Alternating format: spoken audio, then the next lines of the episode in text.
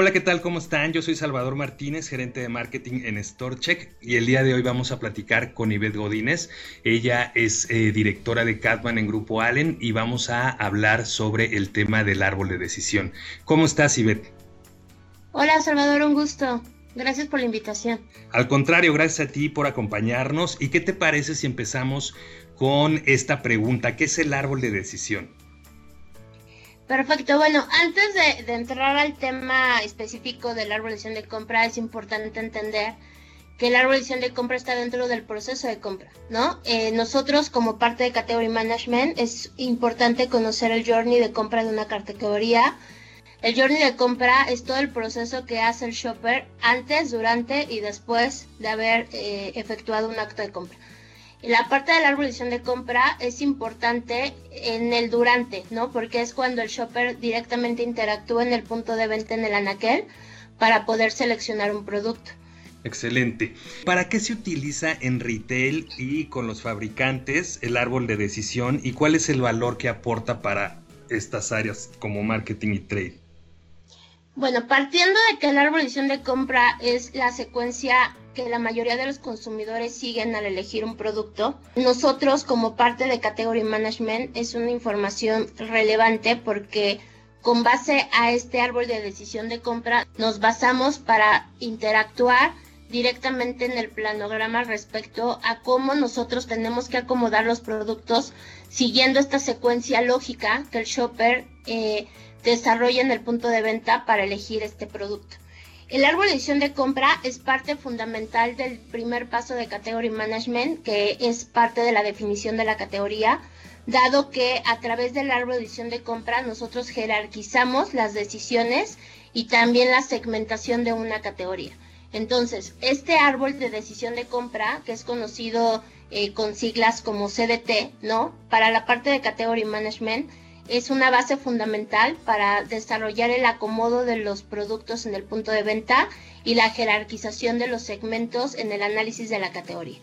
Ahora, cuando nosotros hablamos respecto a cómo utiliza la parte de trade marketing y marketing de decisión de compra, también es una herramienta que debe de ser la base del conocimiento del shopper de nuestras marcas en la categoría dado que estas áreas lo que hacen es entender perfectamente cuáles son los motivadores y drives de compra que llevan a un shopper a elegir un producto en el punto de venta y con base a esto, tanto la parte de trade como la parte de las marcas deben de desarrollar planes ad hoc a estos drivers o motivadores de compra que ayuden a tener y desarrollar marcas poderosas en el punto de venta. Ahora, ¿cuáles son las metodologías más comunes para el desarrollo de un árbol de decisión? Las metodologías a lo largo del tiempo han evolucionado y aquí existen eh, varias vertientes. Tenemos metodologías cualitativas y cuantitativas. Ambas metodologías son idóneas para desarrollar un árbol de decisión de compra. Sin embargo, aquí lo más importante, primero parte de qué presupuesto tenga las, las marcas para desarrollar este árbol de decisión de compra. Una vez que la marca eh, tenga este presupuesto, pues obviamente va a desarrollar eh, pues una licitación en, cuestión de cuáles son las empresas que nos ayudan a, entender el desarrollo de esta interacción que hace el shopper en el punto de venta. Entonces, existen metodologías, eh, el árbol de decisión de compra se puede acompañar a través de metodologías de observación, también podemos tener metodologías de encuestas y también ahorita recientemente tanto la parte de Cantar como la parte de Nielsen han desarrollado metodologías a través de panel de compra donde a través de eh, una correlación de tres años en promedio de secuencia de bases de datos de panel de compra, se pueden desarrollar correlaciones matemáticas que al final también te ayudan a desarrollar árboles de decisión de compras basadas en todo el análisis estadístico de los actos de compra reales. Estas metodologías basadas en correlaciones matemáticas y algoritmos matemáticos al final también son mecanismos predictivos respecto a cuáles son las variables de mayor peso para el shopper para la toma de decisiones de un producto. Ahora, eh, ¿de qué manera los, tanto los fabricantes como los retailers pueden accionar planes con base en los drivers o los motivadores de compra. Creo que algo importante del árbol de decisión de compra es que te permite entender cómo el shopper interactúa frente al anaquel en una categoría. Pero este CDT no solamente te ayuda a mejorar el acomodo de una categoría en el punto de venta, sino también te ayuda a entender desde la perspectiva del consumidor y del shopper de qué manera ellos segmentan la categoría y de qué manera jerarquizan las decisiones de compra. Esta jerarquización nos tiene que ayudar primero a partir de cómo actualmente se está comprando la categoría y nosotros como retailers y marcas tenemos que partir de este CDT como la base para el desarrollo de la categoría. Es decir, si actualmente hoy el primer driver de compra es una variable que no necesariamente es lo que tanto la parte de Catman o retail está buscando desarrollar en un futuro, el árbol de decisión de compra también es una base para lograr influenciar en el futuro al shopper. Entonces, si nosotros vemos que hoy el precio es lo más relevante para el shopper y no necesariamente es lo que nosotros como marcas y, retailers queremos desarrollar en el futuro, también nosotros tenemos la capacidad de influenciar esta decisión de compra a través de partir del conocimiento de cómo actualmente el shopper está comprando. Entonces, el árbol de compra también es una base para poder influenciar en un futuro cómo queremos que el shopper se comporte en el punto de venta.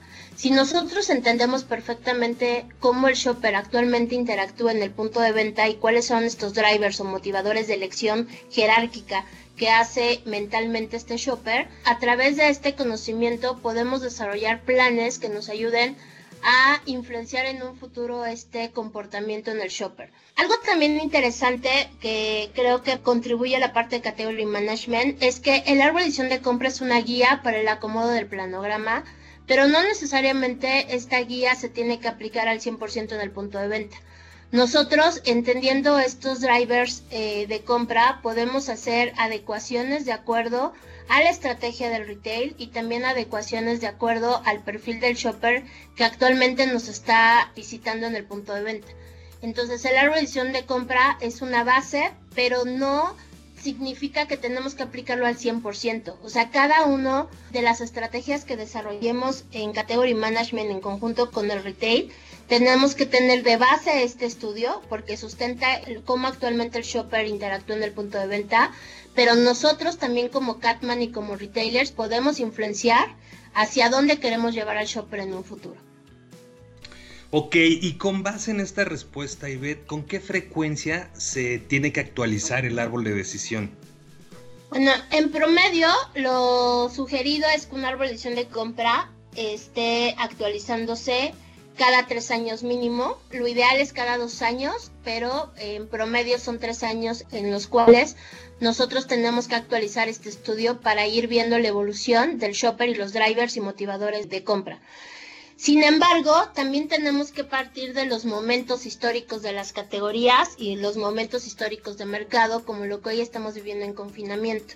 Todo lo que estamos eh, actualmente viviendo, tanto la parte del retail como la parte de las marcas, lo que veíamos nosotros es que actualmente tenemos un shopper que no necesariamente al regresar a la normalidad se va a seguir comportando como antes lo hacía.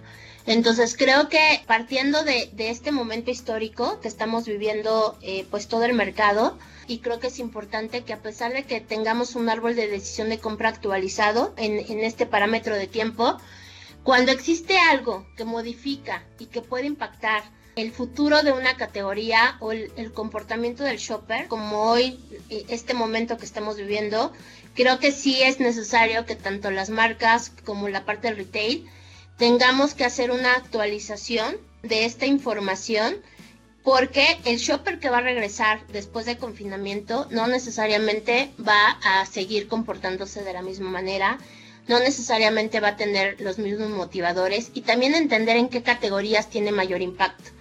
Tal vez algunas categorías después de confinamiento vamos a regresar sobre la misma base del comportamiento que anteriormente tenían en el punto de venta, pero hay categorías como la parte de desinfección o las categorías de limpieza que no necesariamente van a, regresar a la misma base. Entonces, creo que sí es importante entender esta base de tiempo recomendado, pero también entender qué momento histórico se está viviendo en el mercado para ver sobre esta base cuál es la necesidad de actualización de esta información, porque hoy las marcas que van a ganar hacia el futuro y también los retailers van a ser aquellas marcas que entiendan perfectamente cuáles son los cambios en el shopper que impactan o que impactaron posteriormente de confinamiento. Entonces, sí es importante tener la actualización de la información de acuerdo a cómo nuestros nuevos shoppers se van a comportar después de un momento histórico de alguna categoría que impacte, no necesariamente de manera temporal, porque todos sabemos que dentro del análisis de las categorías hay temporalidades. Sin embargo, esta no fue una temporalidad, esto es un impacto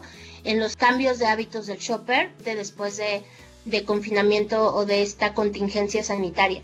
El gran reto que tiene el retail y las marcas es que todo lo que hoy analicemos no puede ser un análisis a nivel nacional. Hoy tenemos que llegar hasta un nivel regional y local, dado que el impacto económico está desarrollándose de una forma totalmente diferente en sureste que en el norte del país. ¿Por qué? Porque tenemos condiciones económicas totalmente diferentes, tenemos impactos y bases económicas que finalmente toda la actividad económica que hoy dependía de la parte de servicios o turismo del país, pues es la más eh, dañada a nivel de impacto económico. Entonces, no necesariamente todas las regiones van a, a vivir de la misma forma este impacto económico. Entonces, el gran reto adicional es entender el comportamiento del shopper, pero a un nivel local y a un nivel regional, que nos ayude a entender perfectamente estas necesidades, qué tamaños son los que se están moviendo en el sureste versus los tamaños que se están moviendo en el norte, eh, cuáles son los drivers de compra del shopper en Ciudad de México versus el shopper en, en área 1 de Nielsen, ¿no? Entonces, tenemos grandes retos, tanto la parte de fabricantes como la parte del retail. El Catman aquí creo que el valor fundamental de este nuevo pues regreso a, la nueva normalidad, como se está llamando a nivel concepto, implica esto, ¿no? El, el shopper y los drivers de compra no van a ser nacionales y tenemos que apoyar al retail en analizarlos de una manera local para poder entender perfectamente estos diferentes shoppers que van a empezar a regresar a la nueva normalidad con nuevos drivers, nuevos motivadores y nuevas necesidades. En la medida que un retail y una marca entienda perfectamente y pueda sensibilizarse respecto a cómo estos shoppers viven de una forma diferente el nuevo regreso a la normalidad, creo que en esa medida va a ser el éxito que una marca o un retail va a tener en el mercado. Complementando esta parte del entendimiento del shopper, como yo te comentaba, la revisión de compra está dentro del journey de compra pero también es importante sobre este entendimiento holístico de cómo el shopper evoluciona y cómo el shopper cambia, es entender las misiones de compra. Hoy en la parte de confinamiento tuvimos y estamos viviendo que cada una de las categorías fueron evolucionando y cambiando las misiones de compra. En la parte de confinamiento tuvimos un impacto mucho más fuerte en la parte de misión de compra de despensa, sin embargo, lo que se proyecta en los próximos meses por el impacto económico en la parte del retail y sobre todo canal moderno, la misión de compra de reposicionamiento se tiene que monitorear porque esta misión de compra de reposicionamiento posiblemente es la que más va a crecer en los próximos meses dado el impacto económico en el nivel adquisitivo del hogar mexicano. Entonces, ¿cuál es la diferencia entre una misión de compra de despensa y la misión de compra de reposición?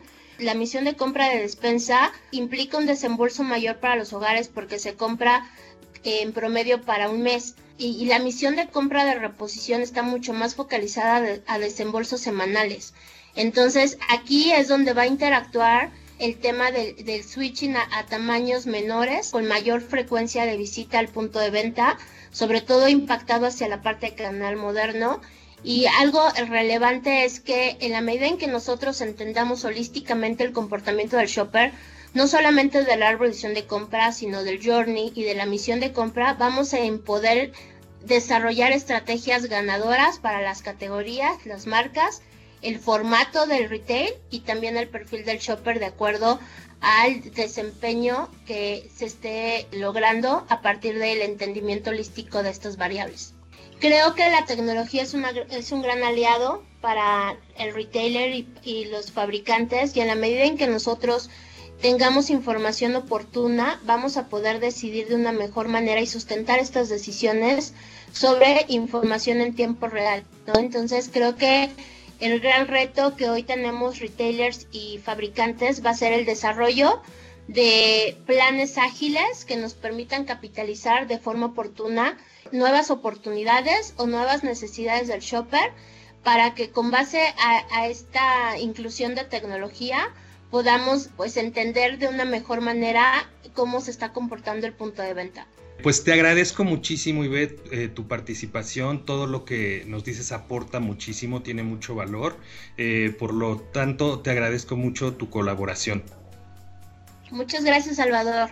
Un abrazo y, y pues creo que vienen grandes retos para las marcas y los retailers. Eh, creo que la base de de cómo capitalizarlo es el conocimiento, la información y sobre todo la agilidad en la toma de decisiones. Exactamente.